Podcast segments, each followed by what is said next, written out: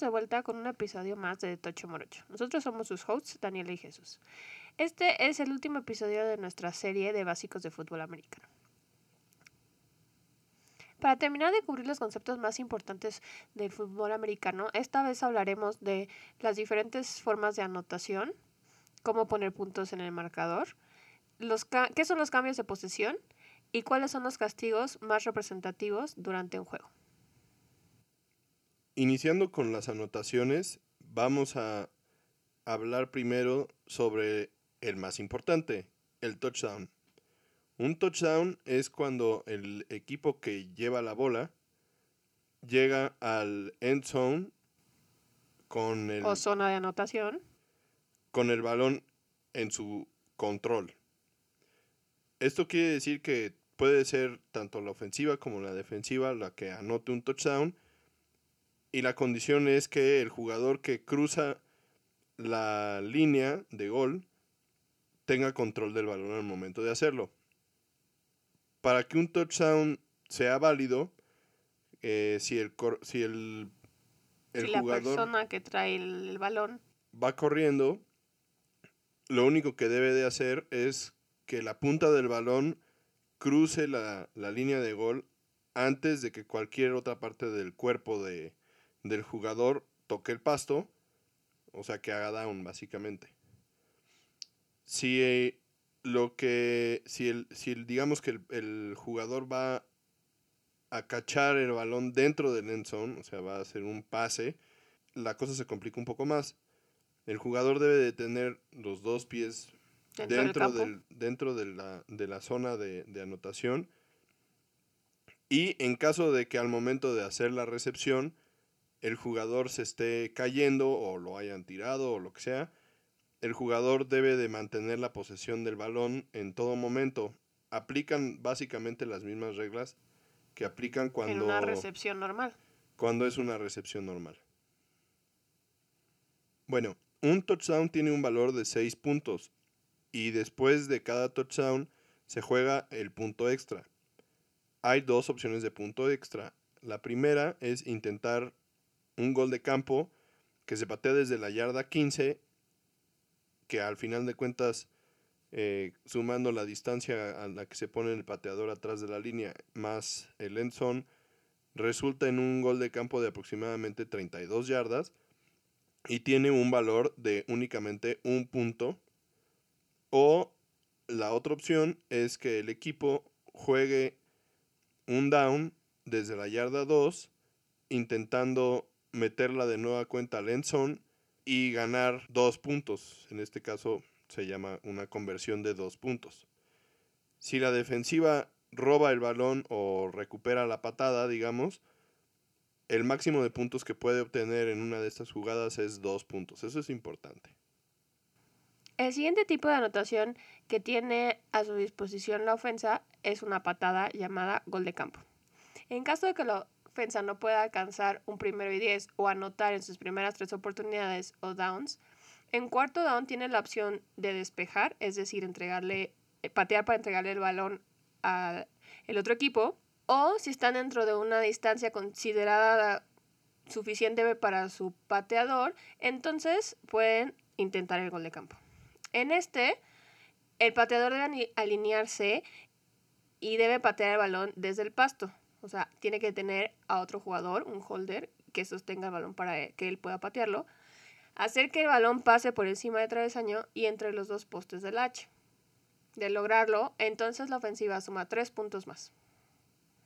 La distancia promedio de un gol de campo en la NFL es de 37.5 yardas. Claro, los pateadores también tienen un rango donde se sienten cómodos y en general el rango máximo donde ellos pueden sentirse que aún pueden lograr este gol de campo es de 50 yardas.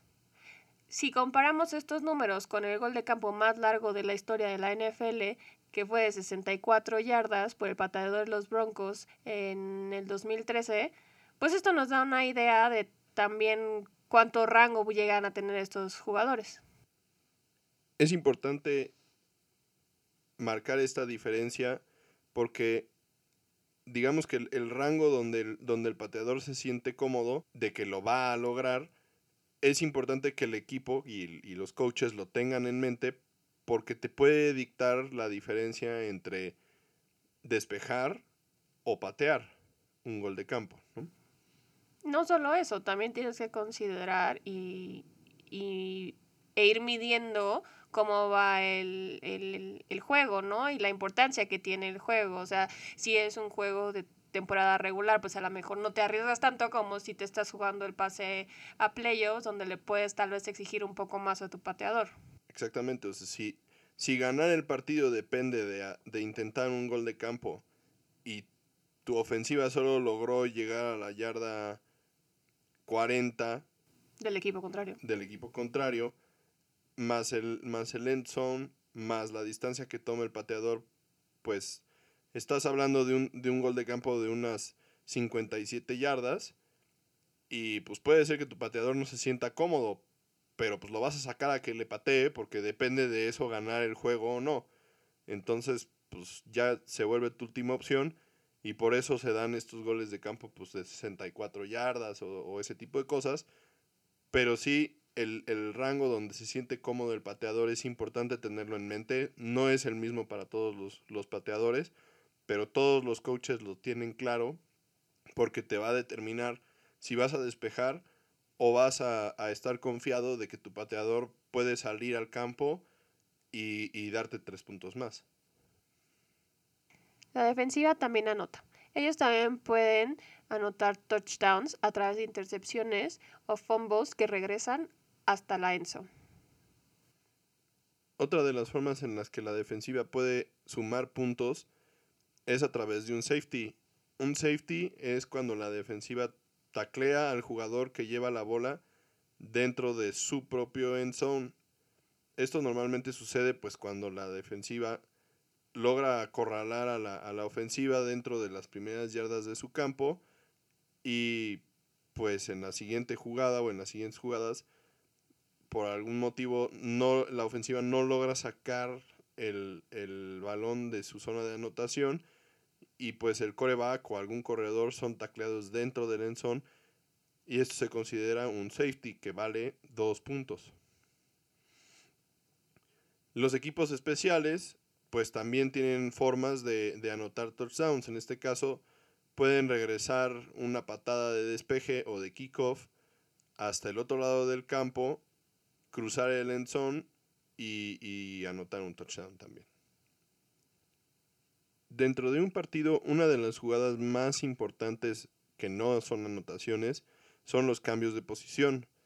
Una defensiva que es buena para robar el balón le da una altísima probabilidad a su equipo de ganar los partidos porque pueden anotar ellos mismos en la jugada, como lo, lo, lo, platicamos anteriormente, ya sea en una intercepción o con un fumble, o le da la oportunidad a su ofensiva de recorrer el campo más corto y pues eso obviamente le da mayores probabilidades a la ofensiva de anotar, sin contar que automáticamente la defensiva está deteniendo el avance del equipo contrario sin recibir puntos en contra.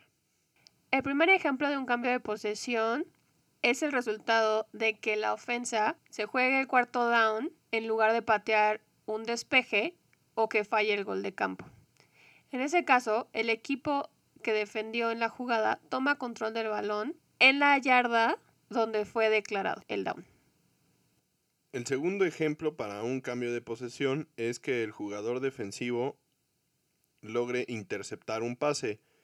En este caso, el jugador defensivo corta la, corta la trayectoria del balón en el aire antes de que el receptor pueda este, concretar la recepción.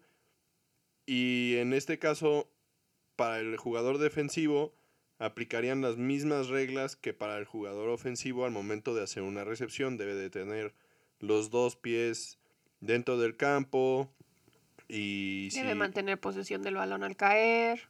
Exactamente, si, si va corriendo pues debe de dar dos pasos y... Hacer un movimiento atlético. Exactamente, todo exactamente igual que si fuera el receptor el que está haciendo la recepción. Por último, la defensiva puede forzar un fumble, que es cuando el jugador ofensivo que tiene posesión del balón lo suelta sin haber hecho contacto con el pasto o sin haber sido declarado down por los árbitros. Los jugadores defensivos pueden arrancar el balón, golpearlo directamente con el casco o con el puño, o simplemente el jugador ofensivo puede soltarlo. Es muy importante recordar que en la NFL un jugador que lleva el balón no se considera down si cae al pasto por sí mismo sin ser tocado, a diferencia de en el fútbol colegial. Bueno, el siguiente tema del que queremos hablar en el episodio de hoy es el arbitraje. En el fútbol americano hay una serie de acciones que no están permitidas y que ameritan castigos que conllevan diferentes penalizaciones, ya sea en down, yardaje, o te pueden dar advertencias o hasta pueden haber expulsiones, dependiendo de la gravedad de la infracción.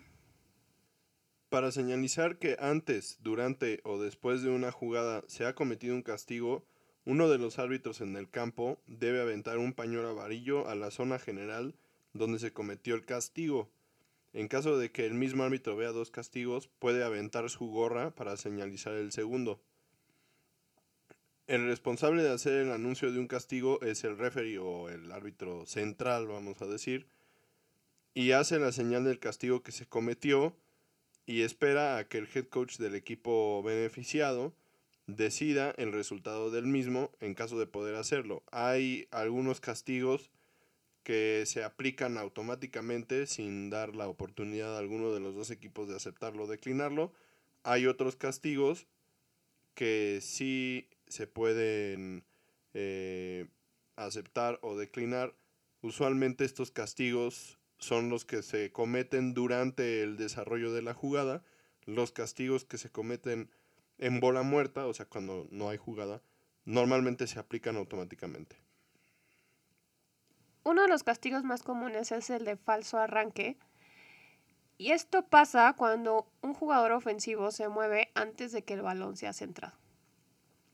Puede resultar un castigo un poco tonto para, para algunos, pero llega a pasar, por ejemplo, cuando equipos que juegan de local tienen aficionados muy ruidosos.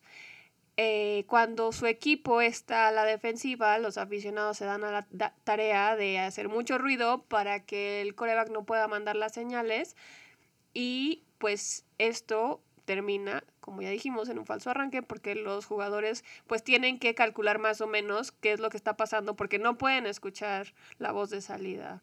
El resultado de un falso arranque es pérdida de 5 yardas para la ofensiva y se repite el down.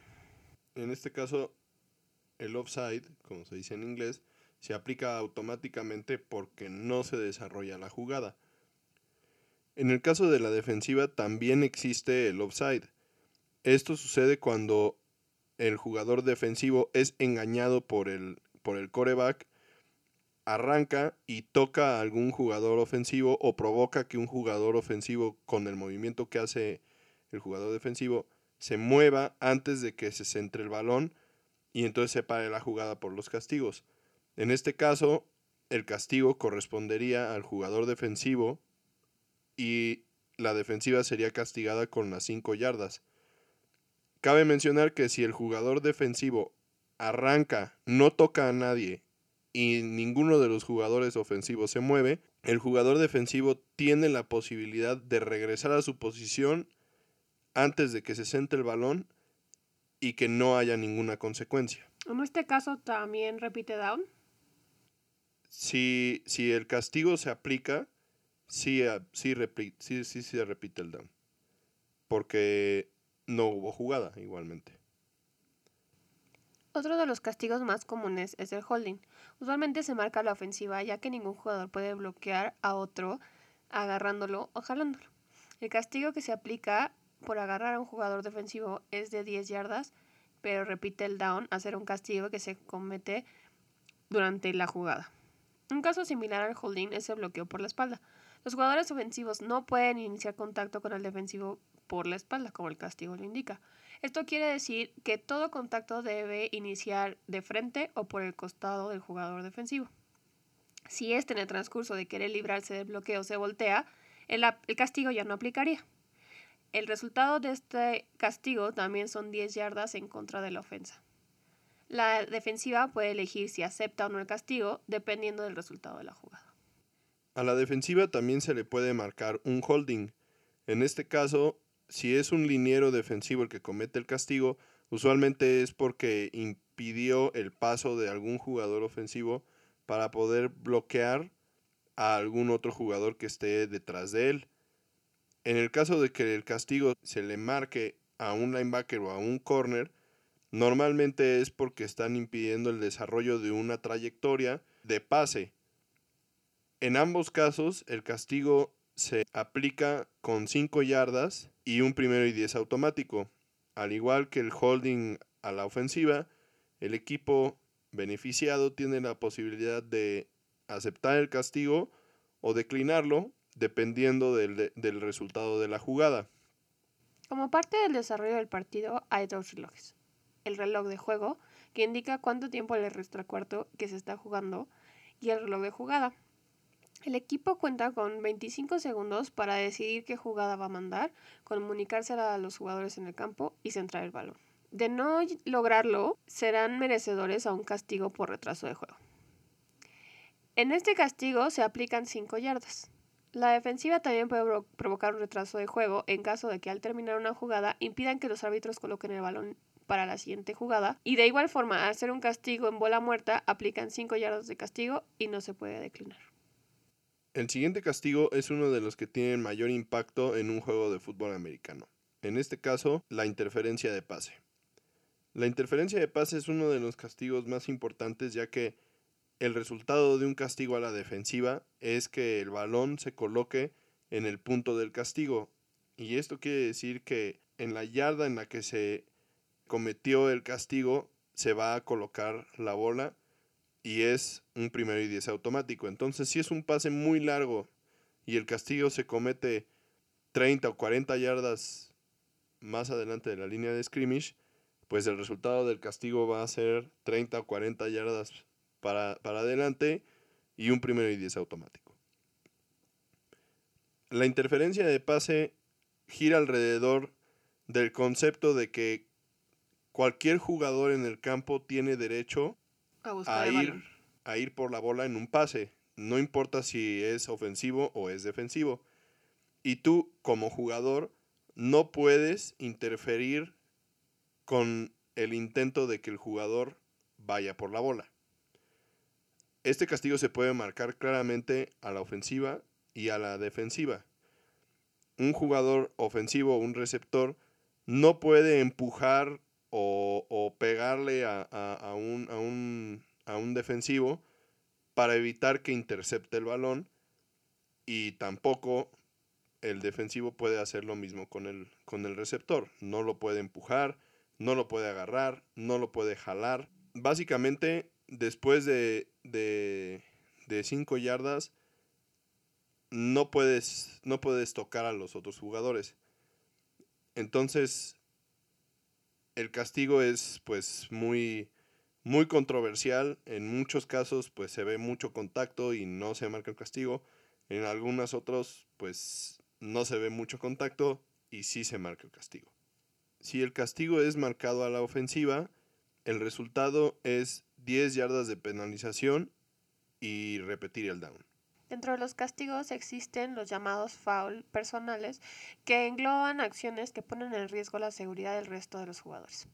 Un ejemplo es la rudeza innecesaria, que puede ser marcada tanto a la ofensiva como a la defensiva e incluye golpear a un jugador indefenso, un jugador que ya no esté participando en una jugada, rudeza al pasador, rudeza al pateador, bloqueo por el lado ciego o agarrando la barra es importante que con los cambios de reglas que se han llevado a cabo en la NFL últimamente para incrementar la seguridad de los jugadores en el campo, se han eliminado algunas jugadas o algunas acciones que antes sí se permitían, como por ejemplo el bloqueo por el, el lado ciego, en las jugadas donde, por ejemplo, en los regresos de patada, pues era era común que, un jugador que venía del otro lado del campo, pues le pegara con fuerza a, un, jugador por el lado ciego y esas jugadas pues ya no, ya no están permitidas y se castigan pues duramente con un foul personal. El resultado de un foul personal son 15 yardas de castigo independientemente de si se cometió por la ofensa o por la defensa.